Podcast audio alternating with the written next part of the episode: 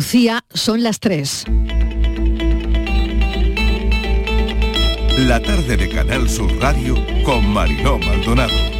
¿Qué tal? ¿Cómo están? Lo más valioso que nos dan a esta hora los oyentes es su atención, así que nosotros nos afanamos como cada tarde en que aquí encuentren un programa que valga la pena escuchar, así que vaya por delante eh, el darles las gracias por conectar con Canal Sur Radio con la tarde. Por nuestras manos pasan las buenas y las malas noticias, de verdad que hay días que no, mm, bueno, que son días tremendos, nos tenemos que esforzar mucho para encontrar las buenas noticias, la verdad.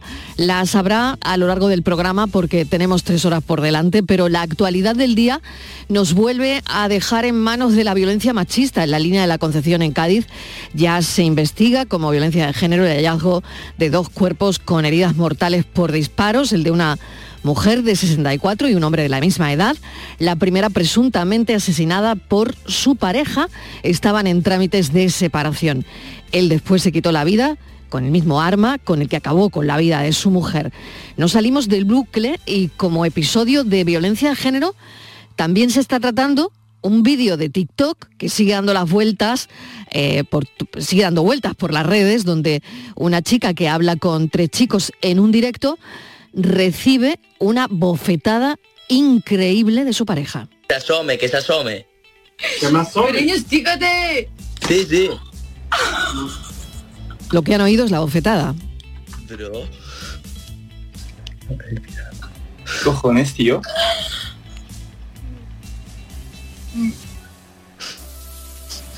Sin palabras, no es por vosotros. Es que Pero él ya estaba enfadado conmigo porque contesté a un- a unas preguntas. Sin palabras nos quedamos los que hemos visto el vídeo. La policía detuvo ayer al autor de la bofetada eh, durante ese directo. A él lo detuvieron cuando se acercaron eh, los dos a explicar que todo era una broma para conseguir seguidores y quería denunciar además que estaban recibiendo amenazas por lo que habían hecho. Episodio lamentable. Estos días están siendo los más fríos del año y la primera historia en la que nos detenemos hoy tiene que ver con esto. Tenemos hoy un estudio de la Fundación MAFRE del que hemos extraído muchos datos. En menos de 24 horas se han producido dos aparatosos incendios en dos viviendas de Andalucía que han provocado la muerte de tres jóvenes universitarios en Huelva, lo contábamos ayer. 15 heridos por otro lado en el de Sevilla, cinco de ellos menores. No dejamos de pensar en los fallecidos. Hoy la comunidad universitaria los ha recordado. En Huelva sigue, en Huelva, la jornada de luto. Esto es lo que decía Loles López, la consejera de Igualdad.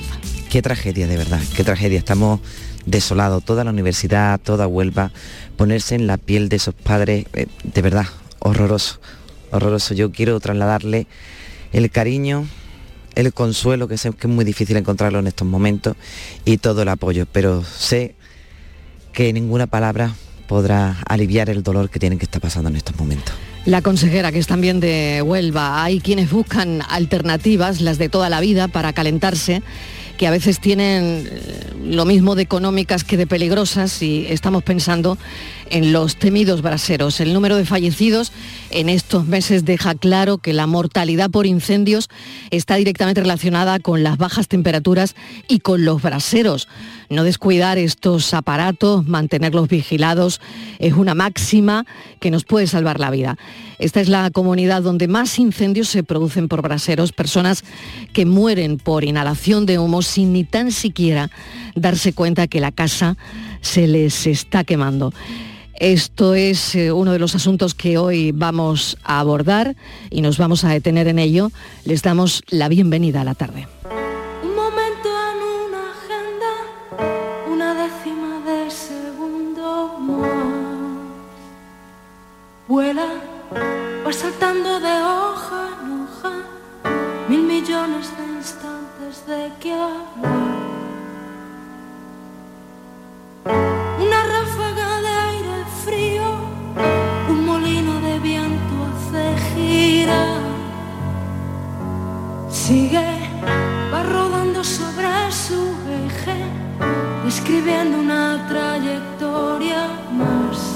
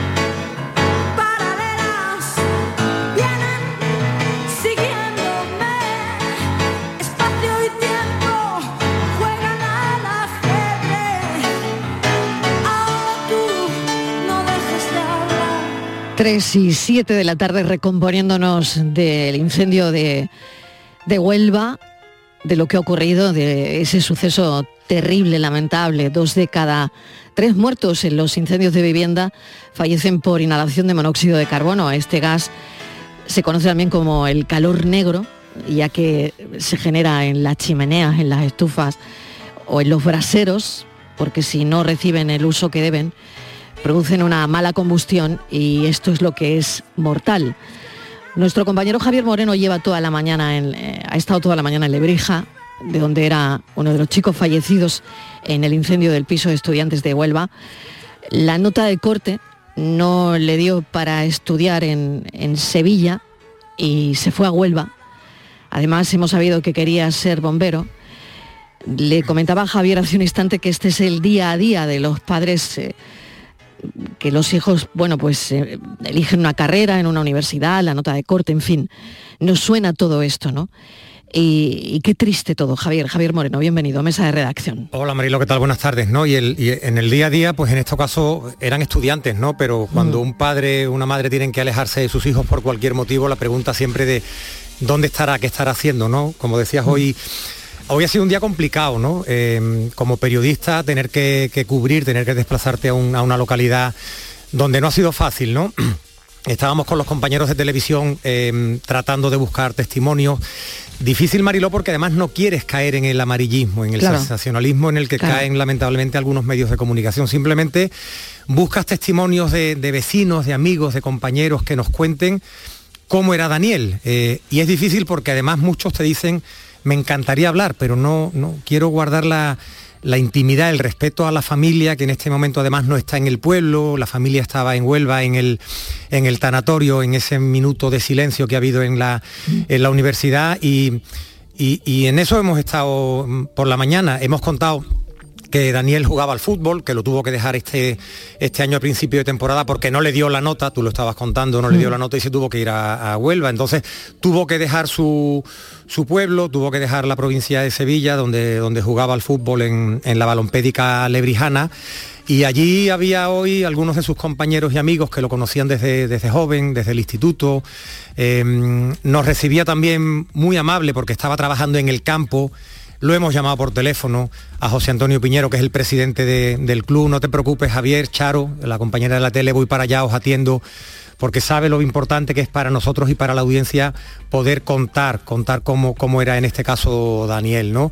Eh, hemos podido hablar con José Antonio Piñero, con el presidente de- del club y, y en algún momento de la entrevista pues también se, se- se nos rompía de dolor, ¿no? Porque mm, allí muy cerquita, a escasos 200 metros, Mariló, vive la familia en un barrio, en un barrio de, de Lebrija que se llama el barrio de Cerrete y conoce muy bien a los padres, conoce a la madre, conoce al, al padre y, nos contaba esto de, este chico, de cuál fue su trayectoria cuando llegó al club. esperando que lo manden para acá para hacerle la misa y, y bueno, no sé los padres lo que van a decidir al final, si lo van a envenenar o lo van a enterrar aquí en el cementerio. Lo que ellos hagan pues está hecho, lo que es una pena, bueno, los padres pues ahora bueno, le quedan una condena a su madre y a su padre. Porque se rompía, ¿no? Lo, lo Claro, escuchamos así. claro, Por eso te digo que, que muchas veces, Mariló, cuando acudimos, ¿no? A, a- y, y- y no es ponernos medallas, ¿no? Cuando acudimos a este tipo de, de, de- de cubrir este tipo de noticias. Ayer fuimos al, al- al incendio de, de Sevilla, los compañeros en Huelva con el incendio de, de Huelva. Muchas veces, ¿cómo hago? ¿no? ¿Cómo hago para, para poner el micrófono, para preguntar, sabiendo que la, la persona que te va a responder está dolida, está en una situación muy muy complicada, pero bueno, creo que es nuestra obligación también que lo, lo contamos, ¿no? Se ha vivido ese minuto de silencio en Huelva, se estaba practicando la, la autopsia en Lebrija.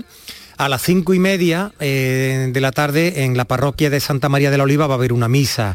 Todavía no va a estar el cuerpo de Daniel ahí porque le estaban practicando la, autopsia, pero ya es, digamos, el primer homenaje, esta misa que le rinde su pueblo esta tarde a Daniel. Y, y este fin de semana también importante porque le preguntábamos al presidente del club qué va a pasar, ¿no? Porque cómo los chicos de, de su equipo se enfrentan a un fin de semana deportivo en el que van a tener que jugar, ¿no? En el que van a estar de luto. Chicos jóvenes, ¿no? Decía, decía José Antonio. Sí, La vida sigue. Los chiquillos, el equipo suyo seguramente no va a jugar. Van a mandar un comunicado a la federación para que suspenda el partido. Los demás, pues los pequeños y el equipo senior es una categoría que estamos nacional y no, no creo que la suspenda, pero bueno, vamos a intentarlo. De hecho, se le ha mandado un comunicado a la federación para que todos los equipos nuestros que jueguen tanto fuera como dentro se haga un minuto de silencio.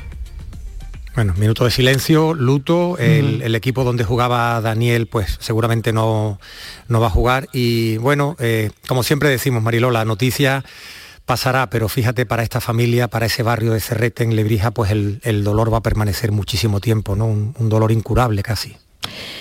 Y hoy eh, estábamos hablando también, Javier, sobre si los braseros ¿no? Eh, se pueden prohibir o no. Eh, creo que este es el eterno debate al final, ¿no? Lo comentábamos hace un par de semanas, ¿no? Claro. que, que volvíamos a, a tocar Exacto. este tema a raíz de otro incendio. Porque sabemos lo que viene. Porque sabemos lo que porque- viene Exactamente, porque esto no es la primera vez que lo contamos, ¿no? Y lo decía hoy un diputado en el, en el Parlamento que ha Exacto, introducido una, bien. una iniciativa y es que Sí. casi siempre toca, no siempre, en viviendas eh, más vulnerables, vu- viviendas que no Mm. Las que no están las que calentitas. no están tan preparadas Claro, para, claro, para- para claro. el frío. Pues, Exacto. eh, que tienen este tipo de, de calentadores, que, que tenían, como nos decía ayer el bombero de Huelva, ¿no? Esta sobrecarga energética, en fin, Mm. y, y algo hay que hacer. Es que algo hay que hacer, lo mismo que en su día se tomaron medidas drásticas cuando había cantidad de personas que fallecían en accidentes de carretera y se empezaron a tomar medidas para reducir ese número trágico. Hay que hacer algo porque se siguen produciendo incendios cada día y sigue muriendo gente cada día porque se le prende la copa, el brasero, el radiador, lo que sea. Y hay que, hay que hacer algo, tenemos que hacer algo porque siguen muriendo muchas personas. ¿no? Escuchábamos esta mañana al diputado ante Andalucía, ¿no? que ponía pues, el foco en, eso precisamente. Bueno, pues eh, tenemos que seguir, eh, vamos a seguir contándole a los oyentes otras historias, pero hay que pensar en esto, hay que pensar que esta es la comunidad donde más incendios se producen por braseros, personas que mueren por inhalación de humo y efectivamente algo hay que hacer. Vamos a seguir. Hacemos una pequeña pausa para la publicidad y vamos con otros asuntos. La tarde de Canal Sur Radio con Mariló Maldonado. También en nuestra app y en canalsur.es. ¡Ea! Ya está ahí el niño del vecino con la pelotita. ¿Pero qué dices, Yuyu? Si ese niño es un figura, ese va a ser un crack. ¡Un crack! La que es una crack es mi mujer, que llamó a Hogar Solar. Pusimos las placas solares y ahorramos tela en la factura de la luz. Vaya pelotazo, ¿no? Pelotazo le daba yo al padre del niño. Llama al 955 31 80 80. Hogar Solar, la luz que te ayuda a ahorrar. Cari, contigo todas las lunas son lunas de miel. Pero qué luna ni qué luno, José Mari. Si son las 8 de la mañana. Con el cupón diario de San Valentín de la 11, todas las lunas serán lunas de miel porque podrás ganar 500.000 euros. Y si entras antes del 14 de febrero en cuponespecial.es, podrás conseguir tarjeta regalo para viajar y disfrutar. Cupón diario de San Valentín de la 11. Ay, bases depositadas ante notario. A todos los que jugáis a la 11, bien jugado. Juega responsablemente y solo si eres mayor de edad. Toda Andalucía y toda tu radio van contigo, cuando quieras y donde quieras. Porque la app de Canal Sur Radio tiene todas nuestras cadenas, con todos los programas que te gustan, las emisiones en directo y tus podcasts. En casa, en el trabajo, haciendo deporte, de compras, paseando. Descárgatela. Tienes todo Canal Sur Radio, Radio Andalucía Información, Canal Fiesta, flamencoradio.com y Canal Sur Radio Música para ti. Toda Andalucía y toda tu radio van contigo. Más Andalucía. Más Canal Sur Radio.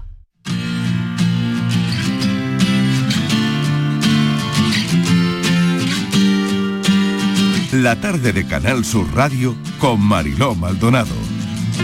Tres y cuarto y seguro que ya sabrán esta historia, los billetes que volaron en la autovía de Marbella, billetes que caían del cielo, bueno, no era tan así, no caían del cielo, pero tampoco pertenecían al narcotráfico ni a otras teorías que habían circulado por ahí. Lo que ocurrió es que el vehículo donde iba el dinero colisionó con otro, le dio al maletero, donde iban los billetes, se abrió y salió la pasta. Había 20.000 euros que iban destinados a la compra de un vehículo. Lo que no sabemos es si han recuperado todo el dinero que salió volando los propietarios. Claro, nos hacemos dos preguntas. Si nos encontramos dinero en la calle, ¿te lo puedes quedar? Los que pierden el dinero, como en este caso por el accidente, ¿de qué manera lo pueden recuperar? En fin, Javier, esto es eh, una noticia mm, francamente insólita. A mí me ha llamado mucho la atención, Mariló, porque también. yo me he encontrado dinero en alguna ocasión, reconozco. Cuando no había documentación al lado, me he quedado con el dinero y ni pregunto. Hace muy poquito me encontré una billetera aquí cerca de la radio cuando iba para casa y venía la documentación del chico propietario. Lo busqué por redes sociales y se la devolví. Había que había 40 o 50 euros. Pero claro, la pregunta es, ¿tienes que devolverlo porque si te pillan te puede caer una multa. Mm, La duda es que, claro, yo cuando pago con un billete, a mí nadie me está mirando en el billete el número de serie, a no ser que me encuentre un millón de euros que se han salido de un furgón policial que viene, o de un furgón de seguridad que viene de, de retirar el dinero de un banco, y como en las películas, ¿no, Mariló? Que el dinero está Claro. marcado y está identificado y ten cuidadito, no te lo vayas a gastar porque van a empezar a mirar. Pero yo no he visto en mi vida a nadie en un comercio mirando la serie de un billete, no fuera a ser que que ese dinero, esos 50 euros o 20 euros, me los hubiera encontrado en la calle. En fin, pero, pero oye, que tiene su penalización según el Código Penal, ¿eh? Claro, el Código Civil, a, el Código claro, Civil creo. El sí. Código Ci- Civil, vamos a preguntarlo, vamos a preguntarlo y salimos de, de dudas. Luis Romero es abogado, presidente de la Asociación Española de Abogados Penalistas. Luis, bienvenido, gracias por atendernos. Buenas tardes. Hay que recordar la cantidad de dinero que un ciudadano puede llevar por la calle. Bueno, esa cantidad de dinero que podemos llevar por la calle está regulada por, por ley, además, ¿no? Y se legisló así para prevenir el blanqueo, ¿no? Y- e incluso la financiación de, del terrorismo, ¿no?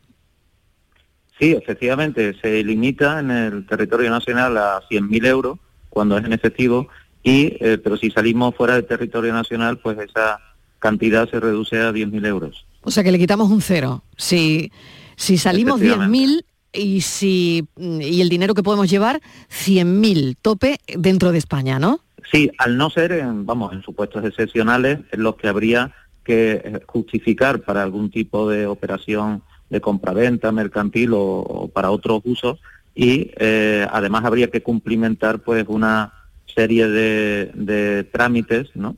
y, de documentos mm, que deberían de hacerse de acuerdo con la ley. Pero la regla general es esa, mm, 100.000 dentro del territorio nacional y 10.000 si se va a viajar fuera de España. Por eso en el caso de Marbella, de esos billetes que salen volando, eran 20.000, así que esto no llevaba aparejado ningún tipo de, de infracción, ni multa, ni nada, porque claro, era inferior eh, a ese importe, ¿no? Sí, al no ser que, bueno, los agentes, ¿no? Que intervinieron, pues eh, tuvieran a cualquier tipo de indicio, ¿no? De que pudieran tener procedencia ilícita, ¿no? Me imagino que, bueno, de todas formas, pues eh, la policía llevará a cabo las indagaciones necesarias. Iban a comprar un coche, por lo visto, pero bueno, es lo que sabemos, ¿no?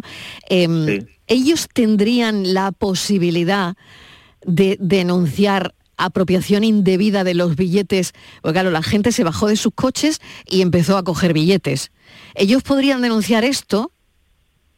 Sí, lo que pasa es que yo, más que el delito que he oído, ¿no? Que se comenta que es apropiación indebida, eh, lo calificaría como un delito de hurto, ¿no?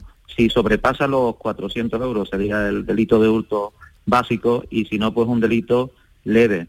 ¿Por qué? Pues porque eh, incurre, de acuerdo con el Código Penal, un delito de hurto aquella persona que se apodera de bienes ajenos, como sería en este caso ese dinero. Sin embargo, para que hubiera delito de apropiación de vida, debería eh, los que tomaron ese dinero, pues tenerlo en depósito, ¿no? Algún tipo de custodia y, que ¿no? por una confianza pues se hubiera dejado, digamos, eh, disponer de ese dinero, lo cual no era este caso, ¿no?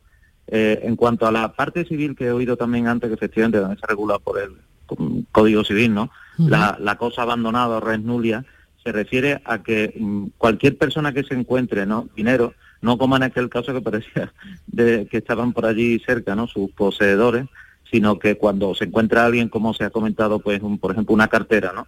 con dinero, eh, lo que debe hacer cualquier ciudadano es entregarlo a la policía y eh, si transcurre un año y no aparece el dueño, el propietario, pues sí podría ser para esa persona que se lo encuentra y si aparece el propietario incluso tendría derecho a una compensación de alrededor de un 10%, el que encuentra esa cosa abandonada.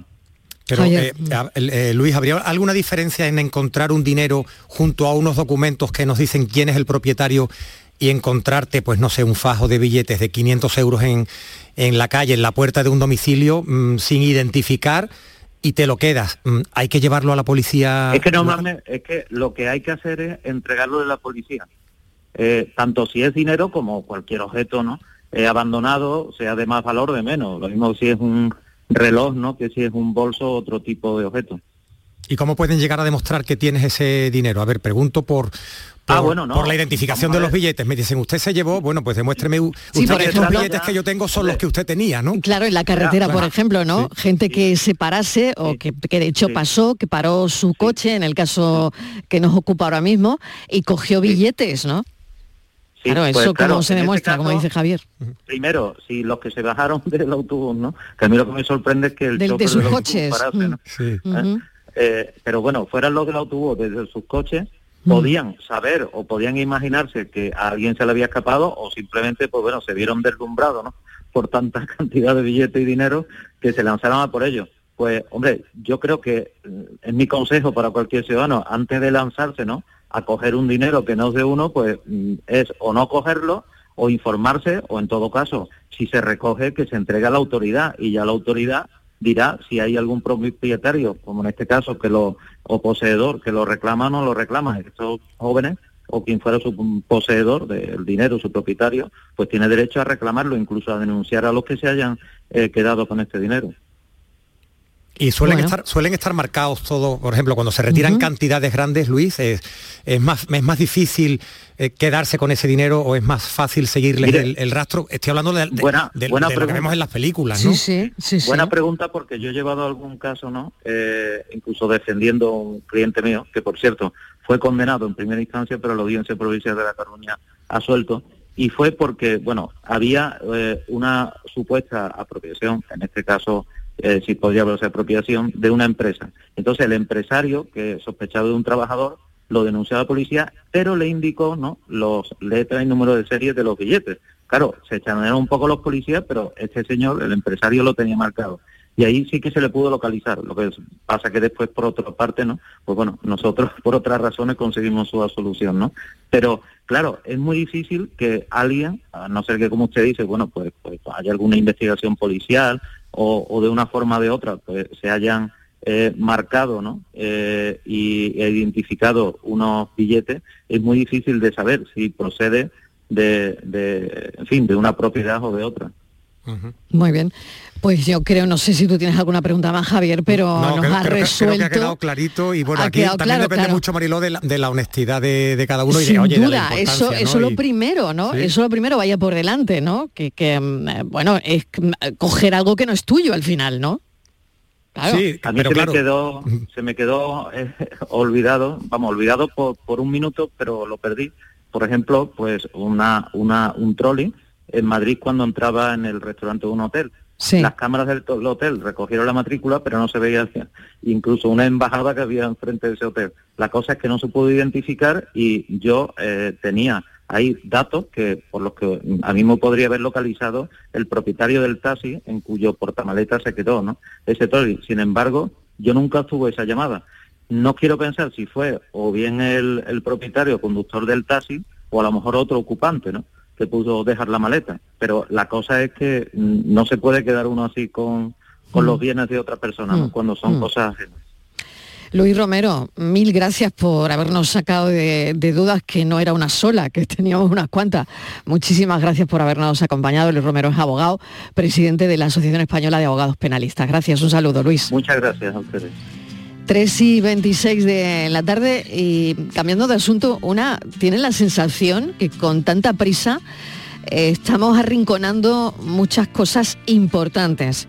Y digo importantes porque lo siguiente que mm, en lo que vamos a poner el foco es en la comprensión lectora de los niños. Qué importante es asimilar lo que leemos. La- las redes parece que pueden estar comprometiendo eh, las redes, el móvil, en fin, pueden estar comprometiendo todo eso en nuestros hijos, ¿no? Nos preguntamos muchas veces cómo va a terminar afectando la era digital a la evolución humana, ¿no? Porque ya no es la primera vez que nos dicen cómo el cerebro se ha visto afectado por la llegada de la tecnología en cuanto a la lectura y al aprendizaje se refiere. Eh, seguro que se habrán fijado si sus hijos se enteran de lo que leen o no. Eh, o fallan en la típica pregunta de un examen porque no se han enterado bien de lo que decía la pregunta. Vamos a charlar de un programa que han puesto en marcha. eh, es un programa de compresión, comprensión lectora. La Fundación José Manuel Lara del Grupo Planeta ha puesto en marcha este programa donde buscan 500 voluntarios en Andalucía, Ceuta y Melilla para ayudarles a los más pequeños a mejorar la comprensión lectora. Vamos a charlar con Pablo Morillo Pérez, director general de la Fundación Lara. Bienvenido, Pablo, ¿qué tal? Hola, ¿qué tal? Buenas tardes, un placer. Gracias por acompañarnos y bueno, lo comentaba hace un instante, vamos tan deprisa que parece que arrinconamos algunas cosas como esta que es más que importante, la compresión lectora de los pequeños, ¿no? Has hecho una introducción perfecta al, tema porque eh, sin duda eh, muchas veces nos planteamos el por qué los chicos y chicas de, nuestro entorno tienen resultados académicos muchas veces bajos y es porque no saben, eh, no entienden lo que están, están preguntando. Un chico que suspende a lo mejor matemáticas no es porque no sepa hacer una potencia, sino porque no sabe que en el problema le están pidiendo que haga una potencia. Entonces, la comprensión lectora sin duda es la base de cualquier desarrollo educativo y, y en eso estamos, en intentar mejorar la comprensión lectora de los, de los adolescentes para llegar a un éxito educativo. Sí, Javier. Sí, eh, Pablo, ¿qué tipo de perfiles estáis buscando para, para esta experiencia piloto entre estos 500 voluntarios? ¿Chicos y chicas que se demuestren que tienen problemas de comprensión lectora o puede participar mm, cualquiera? ¿Qué estáis buscando? ¿Qué está buscando la Fundación Pues- Lara exactamente? Te cuento, Javier. Mira, concretamente, bueno, este es un programa que se llama Lexit, que es el acrónimo de lectura y éxito, y la, la fi- la finalidad es llegar al éxito educativo a través de la mejora de la comprensión lectora. Entonces, en este caso, eh, lo que estamos buscando, et- esto es un programa que va destinado a chicos de cuarto y quinto de primaria, de colegio en zonas de exclusión social de Andalucía, y lo que sí buscamos son voluntarios que acompañen a estos chicos de cuarto y quinto de primaria en esa mejora de comprensión lectora, porque es un programa que lo que buscamos es que una hora a la semana tengan un mentor o un tutor de lectura, que este chico de cuarto y quinto de primaria tenga un acompañante, que es este voluntario, que le ayude a acercarse a los libros y a mejorar su comprensión lectora. Para demostrar con eso que con este aprendizaje van a mejorar en la comprensión lectora y por tanto en el desarrollo de su vida educativa. Correcto, es decir, esto es un programa que viene mm, con fondo Next Generation y hay detrás un programa de evaluación luego muy fuerte para demostrar que estos chicos que han recibido este programa que se llama Lexit luego van a tener mejor resultado académico o van a mejorar el resultado académico con respecto a lo que tienen al principio de curso. Es decir, que, Mm. que es un programa que va a estar testado, va a estar evaluado para demostrar la, la excelencia y el resultado positivo de, de- de haberlo aplicado.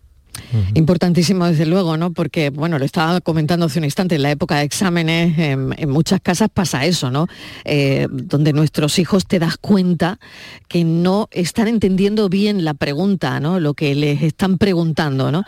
Y, y la verdad es que nos interesa muchísimo que los niños empiecen a asimilar lo que leen, porque la cosa está difícil, ¿no? Y otra historia, ya metiéndonos todos en el saco, es que creemos tener la capacidad de resolver ahora mismo en menos tiempo todo tipo de tareas, ¿no?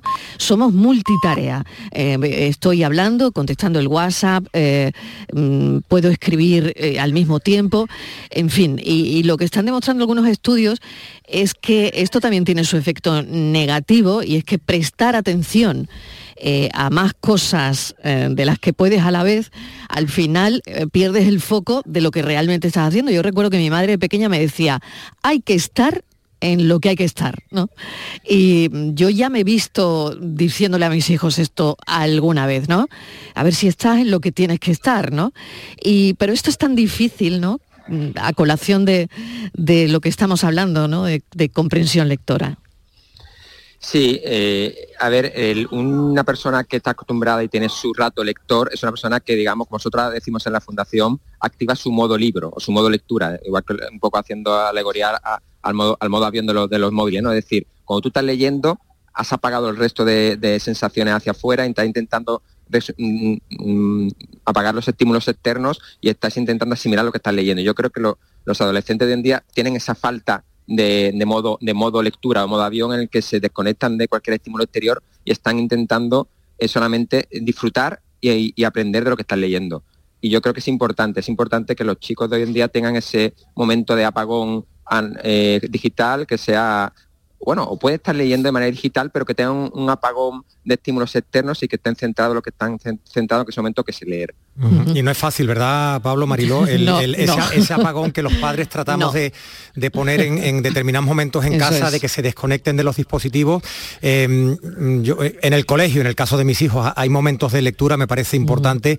Tienen libros que, que leer y, y la, la Fundación Lara, eh, Pablo, de Grupo Planeta, ¿se lee más, se lee menos? ¿Se está perdiendo a los niños en, la lectura? No sé si ustedes tienen, tienen alguna estadística en este sentido. Eh, sí, sí, tenemos datos y estamos haciendo estudios sobre ellos y yo creo que un poco el, el kit de la cuestión va a ser eh, que está cambiando también no solamente que se lea más o menos, sino el tipo de lectura que hacen los jóvenes. Eh, evidentemente hemos visto que hay un bajón de lectura en el que es el libro tradicional que estamos acostumbrados, pero estos chicos leen mucho también digitalmente y habrá, que- plantearse si la lectura de un blog o la lectura de, un texto corto por, por, una página de internet es lectura o no lectura. O sea, eh, tenemos, tendríamos que cambiar también y empezar a estudiar el cambio de canon de lectura y luego muy importante también la elección de la lectura. Es fundamental que para que un chico se, en- se enganche al libro, tiene que elegir su lectura, eh, por supuesto acompañado de, de- un especialista, pues el profesor o los padres, pero es importante no, no obligarle a, elegir la lectura, sino que poco a poco vaya entrando en el mundo lector con algo que le apetezca, que puede ser perfectamente una aventura, una aventura gráfica, que hoy en día también es totalmente eh, eh, validable como, como, un, como un modo de lectura más. Pero es importante eh, acercarnos a la lectura, a acercarnos a la lectura a, a través de libros que yo le apetezca leer. Y ya por último, eh, es verdad que cuando son más pequeños, ¿no? Mm, que empiezan a leer cuentos, este tipo de cosas, yo creo, vamos, no, no tengo la estadística, seguro que igual usted sí la tiene, pero cuando eh, hasta los 6, 7 años, yo diría que, que leen más que después en la adolescencia, ¿no? Donde tienen otras cosas que empiezan a interesarles mucho más, como las redes sociales, por ejemplo, y que eso sí que les quita eh, bastante tiempo, ¿no? Yo creo que de 12 a 18, eh, que es una edad muy importante, ¿no? En, el, en la lectura, creo que ahí baja ese porcentaje de niños que leen, ¿no? Sin duda, sin duda. Aquí hay un momento importante eh, y un punto de inflexión en, en la lectura de los chicos, que es cuando acaban la educación obligatoria. Esa edad, cuando acaban cuarto de eso, primero bachillerato, hay una, hay una ruptura con el libro y hay un bajón de lectores que hay mucho luego que no, se- que no se recuperan. Entonces es fundamental incidir y hacer políticas de comercio lector y de, y de- y de captación de lectores en esas edades para que luego cuando tenga ese bajón, que todo el mundo tiene ese bajón, pero que luego vuelvan otra vez al libro. Y, y yo creo que es importante en el sentido que los profesores mm, que tienen una responsabilidad muy, muy importante y muy ardua en el, en el fomento de la lectura es acompañarlos, eh, darle herramientas y formación para que, para que sean capaces de transmitir esa importancia de la lectura a sus alumnos y, y sobre todo que cuando estos chicos dejen la educación obligatoria, que, que tengan esa, ese interés por la lectura y no lo, y no lo dejen, sin duda. Los que quieran ser voluntarios, ¿cómo se ponen en contacto, Pablo, con, con la Pues, fundación? A ver. Pues aquellas personas que estén interesadas en ayudar a otros chicos a, que se enganchen a la lectura, eh, solamente hace falta dos requisitos, ser mayor de 16 años y por supuesto que le guste leer y le guste la lectura para poder transmitir esa pasión. Y a través de la página web de la Fundación o las redes sociales de la Fundación, eh, Fundación José Manuel Lara, que la, la dirección es www.fundacionjmlara.es, eh, pueden ver la información del proyecto y un cuestionario para, a- para darse de alta como voluntario. Ya nos contarán, ¿no, Mariló, Sí, cómo ha ido sí, el sí. programa? Emplazamos a Pablo para que nos lo cuente, exacto. ¿no? Exacto. Cuando contado, los resultados, ¿no? Claro, contado queda, porque a ver si entre todos conseguimos algo, ¿no? Pablo Morillo Sería Pérez, muchísimas gracias, director general de la Fundación Lara. Gracias, un, un saludo. Un abrazo, bueno, gracias. es verdad, Javier, que Internet está modificando la forma de, de leer, bueno, Internet, los móviles, las redes, ¿no? Al Qué final lucha, Mariló, todo parte, lucha, todo parte de eso, ¿no? ¿no?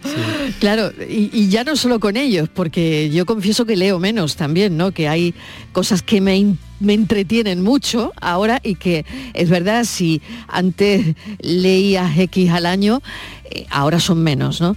Así que eh, se está modificando. Hay que quitarle un cuarto de hora a la forma de serie, leer. a la Sí, serie de, sí, de- sí. de la plataforma de Totalmente. streaming. Ese es el, A las ese es el propósito del a las año, Marilo, redes. a las redes, efectivamente. sí. Javier Moreno, mil gracias Un como siempre, compañero. Hasta Hasta mañana. mañana. La tarde de Canal Sur Radio con Mariló Maldonado. También en nuestra app y en canalsur.es. Si necesitas un electrodoméstico, ¿por qué pagar de más en grandes superficies? Ven y paga de menos en Tiendas El Golpecito. Tus primeras marcas al mejor precio y una selección de productos con pequeños daños estéticos con descuento adicional y tres años de garantía. Tiendas El Golpecito. Ahorra hasta el 50% en tus electrodomésticos. 954 100 193 y tiendaselgolpecito.es. ¿Sabías que los niños de entre 6 y 15 años tienen atención dental gratuita? Mediante el Plan de Atención Dental Infantil de la Junta de Andalucía, los niños de hasta 15 años tienen asistencia dental gratuita en clínicas concertadas. De Implant, como clínica concertada, ofrece a tu hijo asistencia dental gratuita para garantizar un perfecto desarrollo bucal hasta su edad adulta. Pide cita en theimplant.com y ven a conocernos. En Supermercados Más celebramos nuestro 50 aniversario y lo hacemos regalando 50 compras para todo el año y con más de 1000 ofertas, como el aceite de oliva virgen Carbonell 5 litros. Este mes el litro sale a 5,19 euros. Disfruta de un año de regalos en tu supermercado más y en supermercadosmás.com. Cada mes un premio diferente. Consulta condiciones en nuestra web. Escuchas Canal Sur Radio en Sevilla.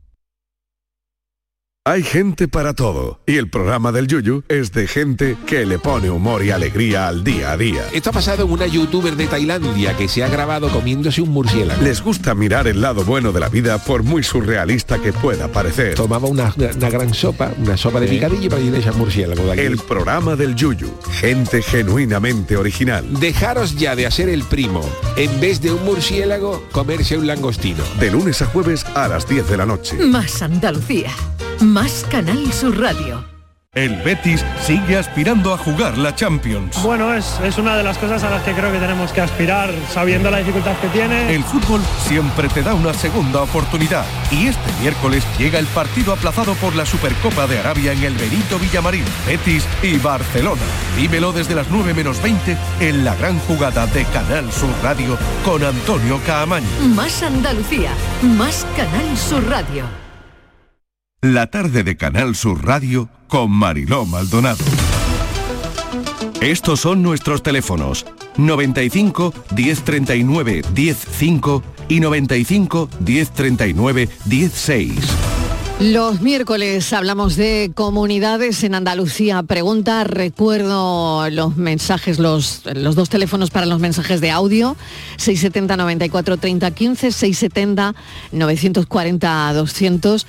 Y mm, hoy la verdad es que me ha sorprendido esta mañana una noticia.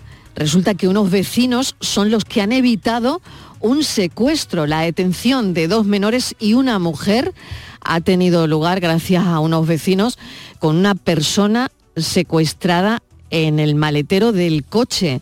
Mesa de redacción Estíbaliz Martínez, ¿qué tal? Bienvenida. Hola Marilo, ¿qué tal? Eh, buenas tardes. Es que nos ha sorprendido a todos cuando hemos leído y hemos visto esta noticia de hoy, Marilo, una mujer con dos menores, o sea, dos niños en el coche y en el maletero un secuestrado.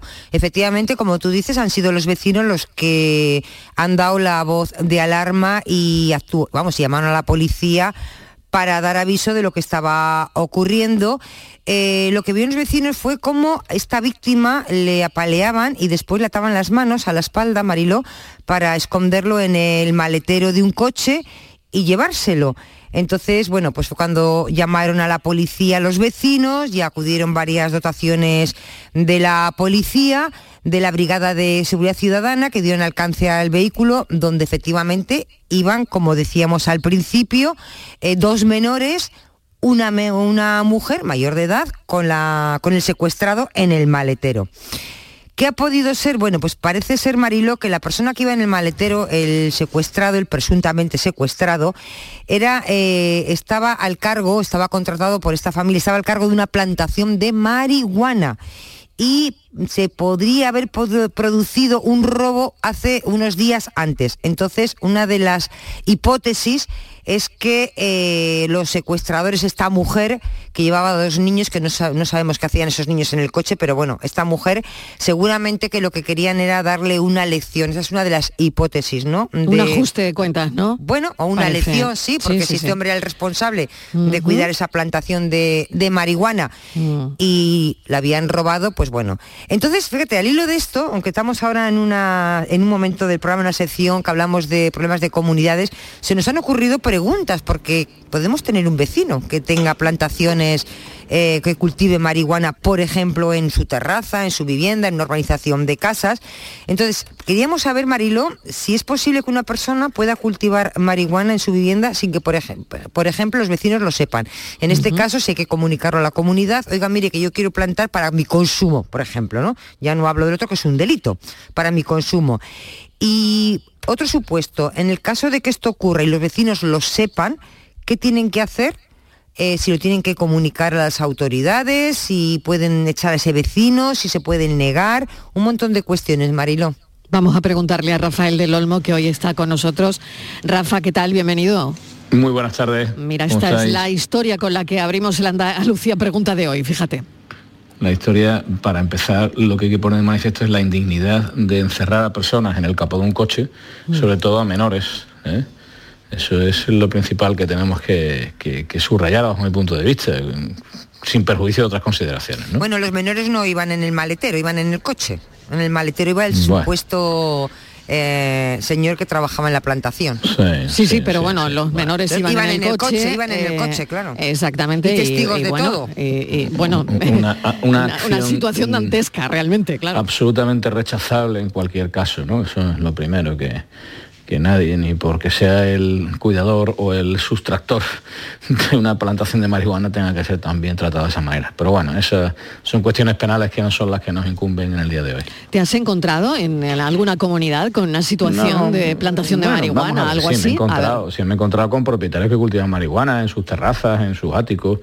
¿eh? Sí, sí, sí, situaciones de esas sí me he encontrado. En donde la comunidad tampoco ha hecho nada en contra de ellos, porque bueno, pues consideraban que no les perjudicaba, que era una- un cultivo para uso propio, que bueno, pues que tampoco tiene mayor trascendencia. Cada uno puede hacer en este sentido, dentro del límite de la, de la legalidad, por supuesto, ¿eh?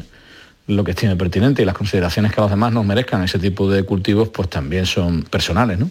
Pero hay que, hay bueno, que, yo supongo que lo... hay ¿Eh? que, hay que pedir permiso a la comunidad, a un- una No. junta para decir, bueno, mire, yo tengo un ático y quiero poner unas No. plantas de marihuana. No hay que pedir permiso. No, o sea, como que fueran ni para poner gitanillas, ni, para, ni para poner marihuana. Ni no es una vale. que en la comunidad tenga que entrar ni que salir. ¿eh?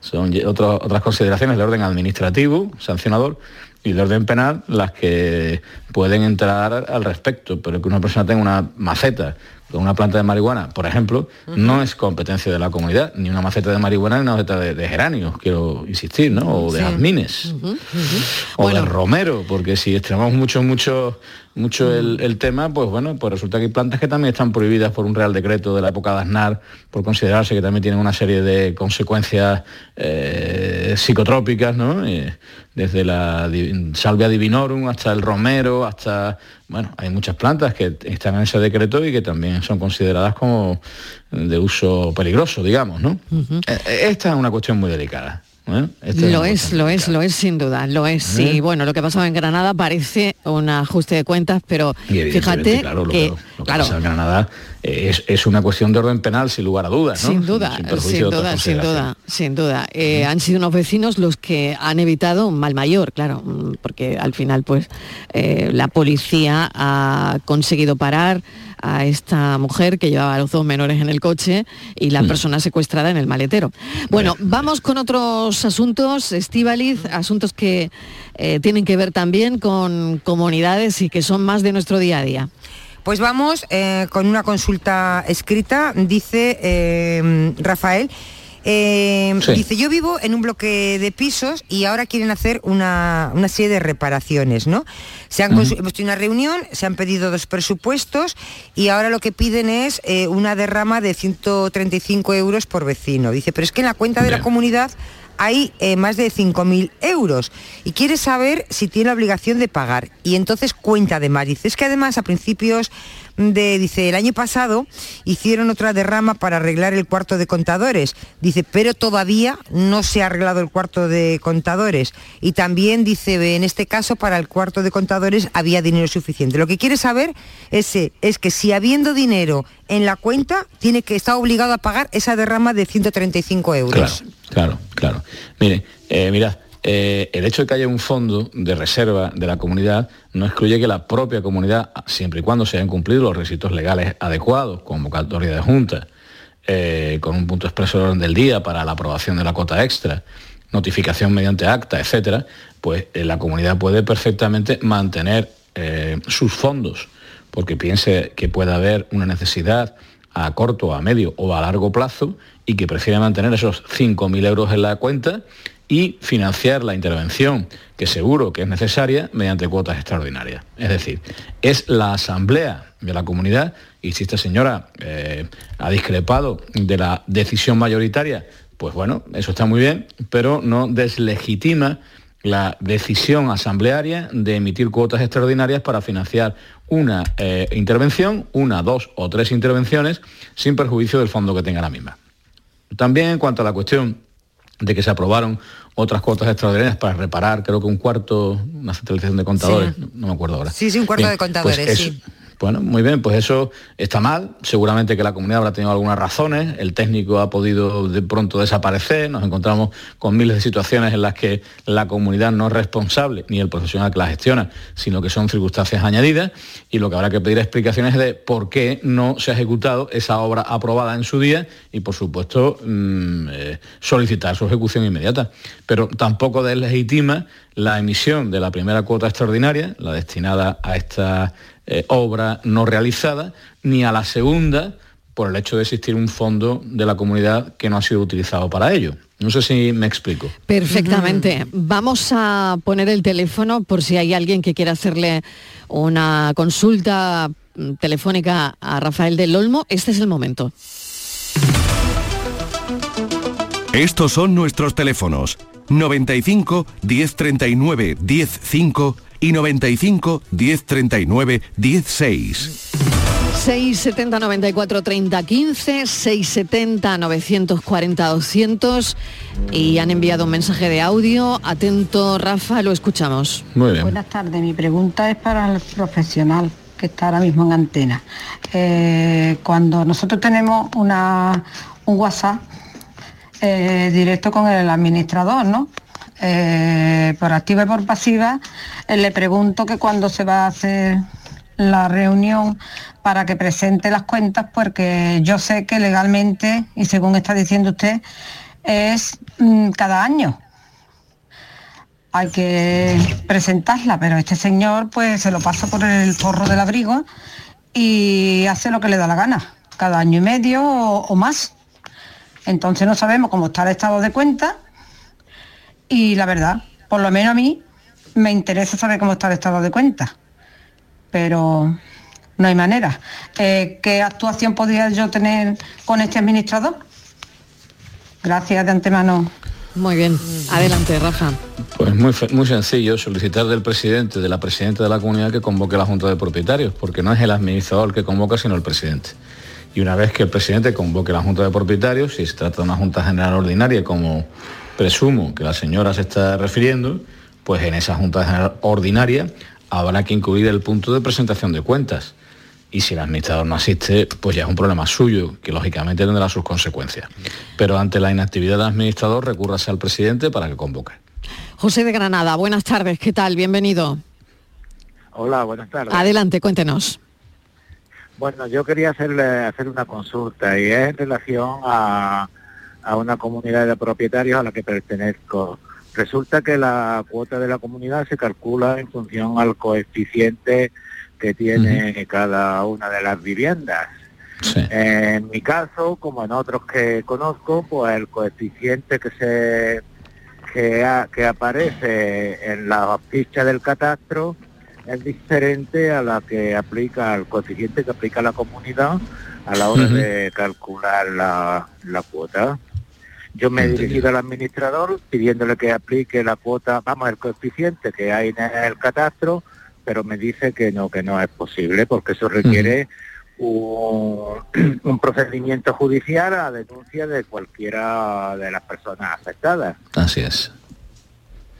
Y no Así sé es. si es el camino o hay Es otro. correcto, es correcto. Mire, mire, el, cada uno de los pisos del inmueble, pisos locales o trasteros, tiene un coeficiente. Ese coeficiente figura en la escritura de propiedad, que a la vez lo que hace es reproducir el coeficiente que aparece en la escritura de división horizontal, la escritura que define cada uno de los inmuebles, de los departamentos que conforman el edificio. Ese es el coeficiente que hay que aplicar para la distribución de los gastos, salvo que por unanimidad se adopte otro criterio.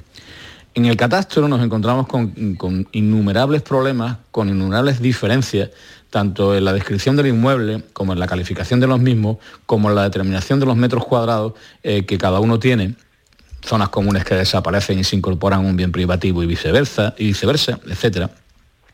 Y ese coeficiente catastral no puede aplicarse, no puede aplicarse, bueno, salvo que la comunidad, como decía antes, acordase por unanimidad hacerlo.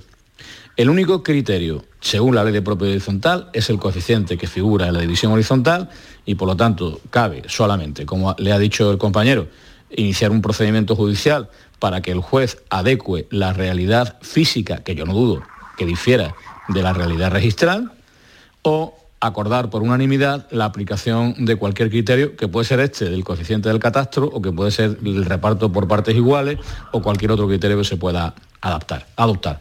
Pero el, mm, el coeficiente catastral, la descripción catastral, no tiene ninguna preeminencia frente al coeficiente registral. Muy bien, pues José, espero que lo haya entendido, ¿de acuerdo? Lo he entendido Gracias, un gracias. saludo y un abrazo. Rafael de Málaga, ¿qué tal Rafael? Hola, buenas tardes. Adelante, cuéntenos. Buenas tardes. A ver, nosotros vivimos en una, en una comunidad, tiene 89 salecitos, ¿vale? Una comunidad cerrada, y hace como cuatro años se aprobó arreglar pues todo el saneamiento y demás de la, de la obra. Bueno, se propuso a- eh, arreglarlo. Los presupuestos, pedimos presupuestos y te dice la administradora, esto varía entre 500.000 euros y un millón. Vamos a ver, pues, si me dice 500, 520, 550, dice uno, vale, pero 500 y un millón. Una cosa directamente un 200%. Y han aprobado el, vamos a hacerlo, pero no tenemos ni presupuesto, no tenemos nada, simplemente por ir guardando dinero. Y no sé si eso podemos hacer. Yo me he quejado varias veces y digo, pero, ¿para qué estamos guardando dinero? ¿Se va a hacer o no se va a hacer? ¿Se va a hacer una parte? ¿Se va a hacer todo? No, no, para ir teniendo, para ir teniendo, para ir teniendo. No sabemos si eso lo pueden hacer o no. Hombre, yo creo que sí, que además es una buena medida. El hecho de ir constituyendo un fondo de reserva, ya sea un fondo de reserva general, como establece la ley de propiedad horizontal, eh, para cualquier necesidad de la comunidad, la ley no habla en concreto para qué se destina ese fondo de reserva, pero sí es cierto que la comunidad puede aprobar constituir un fondo de reserva de cara al futuro para eh, eh, acometer una obra como la que usted nos está describiendo, em, que, puede, que puede significar un desembolso importante y que seguro que va a ser más fácil de- de acumular ese fondo poco a poco que no tomando la determinación de emitir 12 cuotas a, partir de enero del año 2023 o 2024, que va a ser mucho más eh, sufrido para el, para el copropietario. Sí, esa decisión no tiene ningún problema de carácter legal. Puede resultar muy antipática, no digo que no, pero no tiene ningún problema de carácter legal. Claro, sobre todo eh, en el momento en el que en el que estamos, Rafa, ¿no? Porque estamos, claro, claro que sí, es que claro que sí. no nos viene bien, a lo mejor Claro que mm, pues que ahora sea la comunidad la que em, la que tiene superávit, ¿no? En Lo fin, entiendo, no lo sé. Bueno, en esta comunidad no nos decían que tuvieran superávit. Sí, sí, no, no es que crearse exactamente, Bueno, Rafa, no sé si mm, necesita algo más, espero que lo haya entendido también.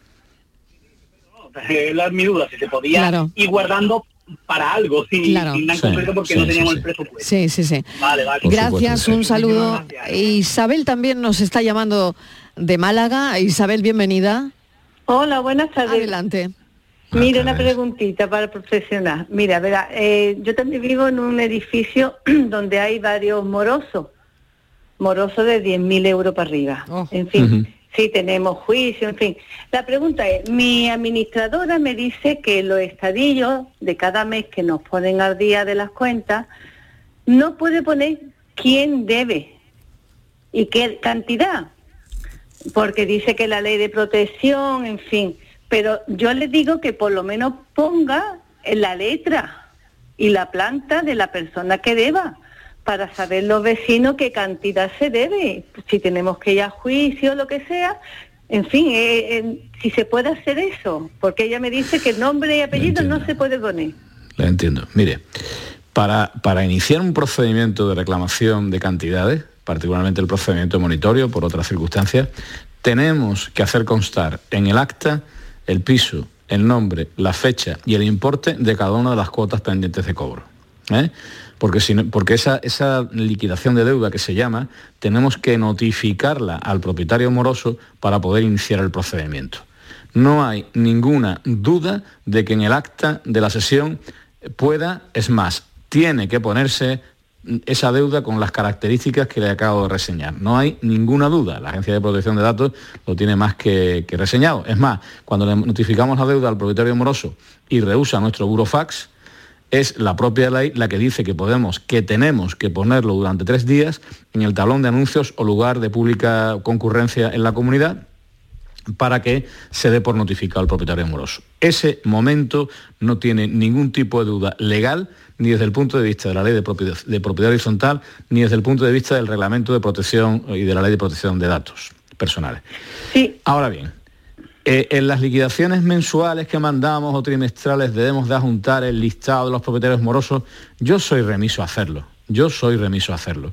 ¿Por qué? Porque mientras que en el hecho concreto que yo le indico hay una amplia cobertura legal numerosísimas resoluciones judiciales y administrativas por parte de la Agencia de Protección de Datos para, estos, para esas notificaciones parciales que no van a llegar a una junta de propietarios, que no van a llegar al momento que, procesalmente eh, se hace exigible la comunicación, pues yo no tengo de verdad eh, fundamentos legales para decir que se publique. Por lo tanto, por resumir, cuando se hace una junta de propietarios y se levanta acta, tiene que hacerse constar los datos del moroso, la deuda que tiene y la fecha de los recibos que adeuda y yo mm, personalmente no notifico esos datos en las liquidaciones trimestrales, que no van a la Junta de Propietarios. Pero sí, más o menos para saber lo que mm, debe eh, X propietario a los demás vecinos. Porque eso sí, están usando... si no se hace constar en el acta, no se puede reclamar judicialmente. Es que en el acta es preceptivo. En el acta sí, seguro, en el acta seguro, porque esto lo tenemos todo mm, bien pues, pues preparado. el criterio de mi compañera o compañero. ¿No se puede poner ni la letra ni la planta?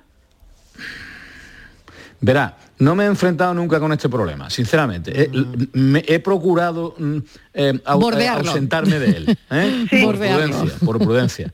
Por lo tanto, mm, yo hago igual. Y lo mismo estoy hablando desde un punto de vista muy personal, desde mi experiencia personal, y no estoy dando un buen ejemplo. Pero yo actúo igual. Muy bien. Bueno, bueno pues nada, muchísimas Isabel, gracias. muchísimas gracias. un saludo, nada, nos queda un minuto y medio y em, no sé, Estivali, si tenemos alguna cosa pendiente. Una cosa Creo que nos, quedan algo. No sé si tenemos tiempo. Venga, bueno, hablamos antes de marihuana, ahora hablamos de una persona, un vecino, que se queja de otro vecino porque dice que fuma mucho, que fuma en el portal, que fuma en el rellano, que abre las ventanas, pero que el vecino en las cierras, que qué puedo hacer y que si se puede fumar en el portal y en el rellano, en las zonas comunes.